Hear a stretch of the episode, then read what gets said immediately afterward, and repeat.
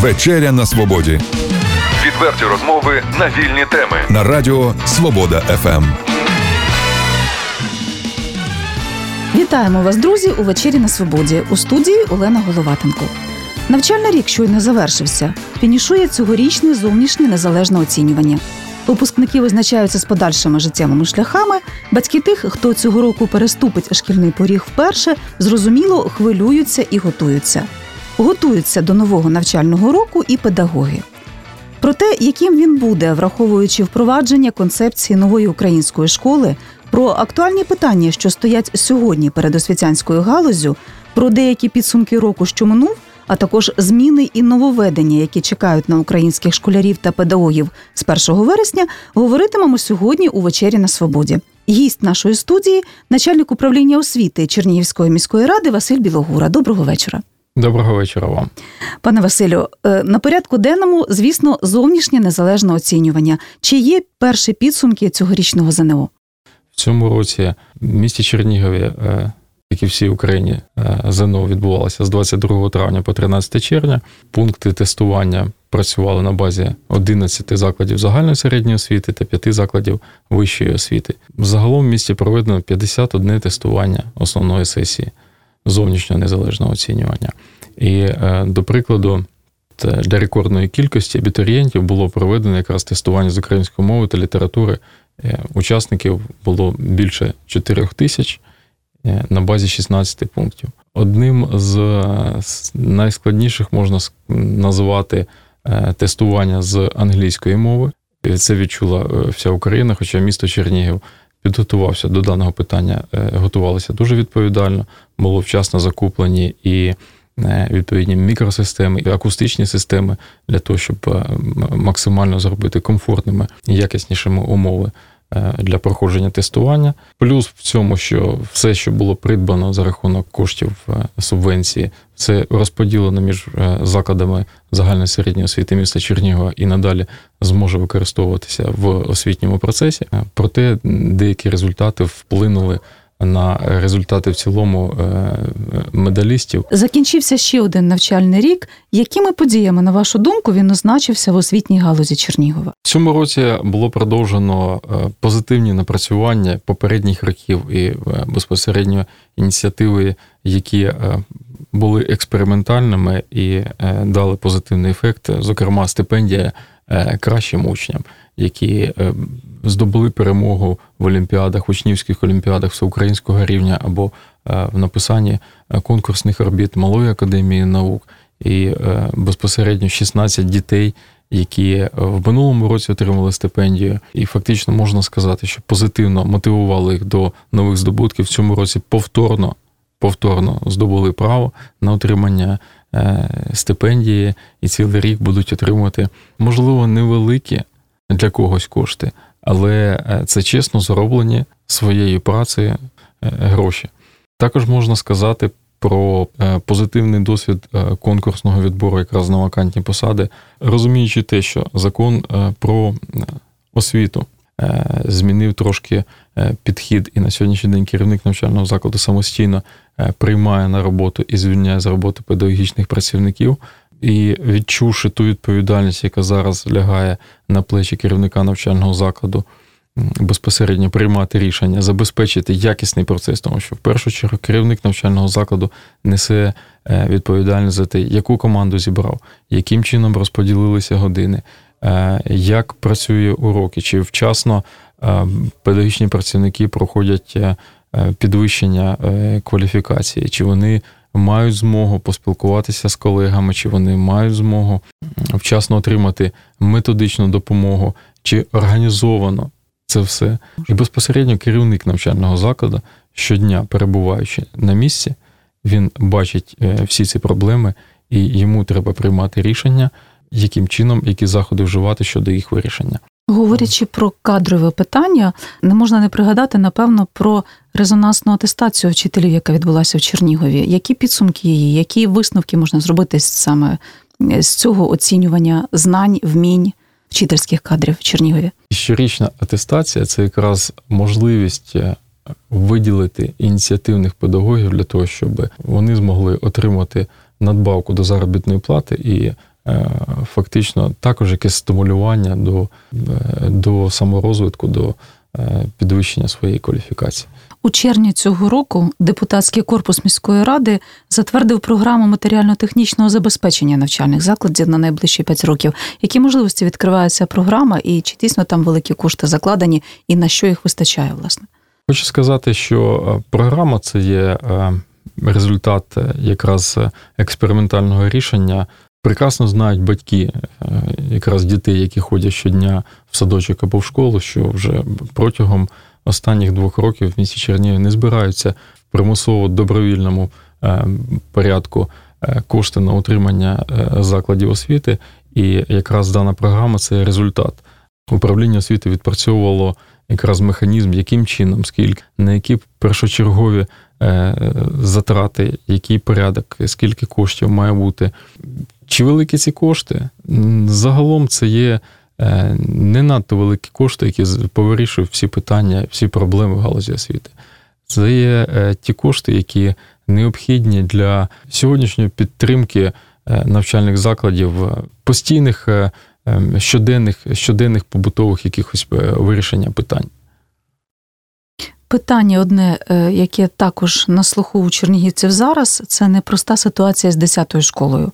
Існують різні думки, в ЗМІ подаються різні точки зору, і висловлюються і батьки, і педагоги, і будівельники, і юристи. Ви, як очільник галузі освіти міста, як ви можете офіційно прокоментувати цю ситуацію? Ем, рішення на це питання ми маємо шукати Після того, як ми напишемо на листочку всі ті проблеми, які є на сьогоднішній день в освіті, подивимося, скільки це буде коштувати, і розставимо пріоритети, коли нам треба це все вирішувати. І що першочергово, ми маємо виконати програму комп'ютеризації закладів освіти, чи е, закрити цю програму і кошти зняти на ремонт однієї школи. Чи ми маємо реалізувати програму енергоефективності, чи закрити цю програму зняти їх на реконструкцію школи. Ми маємо розуміти, що на, на сьогоднішній день, незважаючи на великий бюджет галузі освіти, він не вирішує всіх тих проблем, тому що проблеми накоплювалися роками і не вирішувалися. І не можна одномоментно їх вирішити, звичайно. На це е, ну, не вистачить е, ні е, ресурсу, ні ні часового, ні, ні фінансового. Опоненти міської влади говорять про те, що звернення, які підписали нещодавно директори загальноосвітніх шкіл міста, е, воно кон'юнктурне і е, звинувачують е, у тому, що ну таким чином використовується адмінресурс. Можна щось протиставити цій думці або її спростувати? Та частота питання 10-ї школи, яка з якою воно обговорюється у змі, якраз спровокувало і рішення директорів і на нараді досить е, вільно висловлювали думки всіх, хто хотів стосовно даного питання. Після цього саме директорами і було прийнято рішення, е, щоб не виникло ситуації, що от поговорили, е, щоб не залишилось тим, що одні говорили, інші слухали. Давайте ми все-таки приймемо якесь рішення і зразу проголосуємо. Якщо всі підтримують, всі, хто хоче, той підписує. Якщо хтось не погоджується, він може його не підписувати.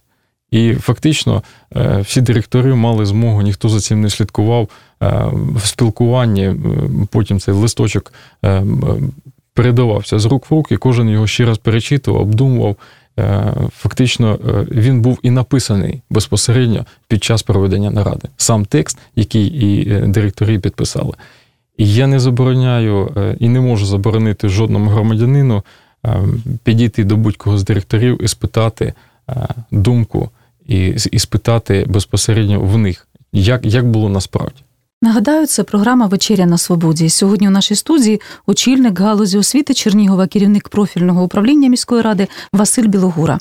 Ще одне питання, пане Василю, які в якості претензії е, звертають на адресу управління освіти міської ради, це скасування надбавок вчителям обласного центру. Хотілося б почути з перших вуст інформацію, яка ситуація насправді неправильно буде сказати е, скасування, є зменшення надбавки за престижність. На жаль, е, ми це рішення е, це рішення прийняте як результат недофінансування галузі освіти, якраз з державного бюджету субвенції і нестачі її 61 мільйон гривень.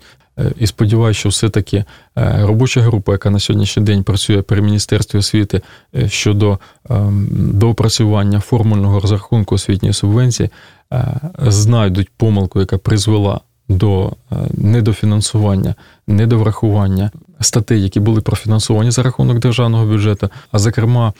Формульний розрахунок освітньої субвенції, згідно якого отримали в цьому році кошти галузі освіти, не враховує поділ класів на групи не враховує. А для міста Чернігова це понад 400 ставок. Не враховує індивідуальне навчання. А для міста Чернігова це близько 100 ставок.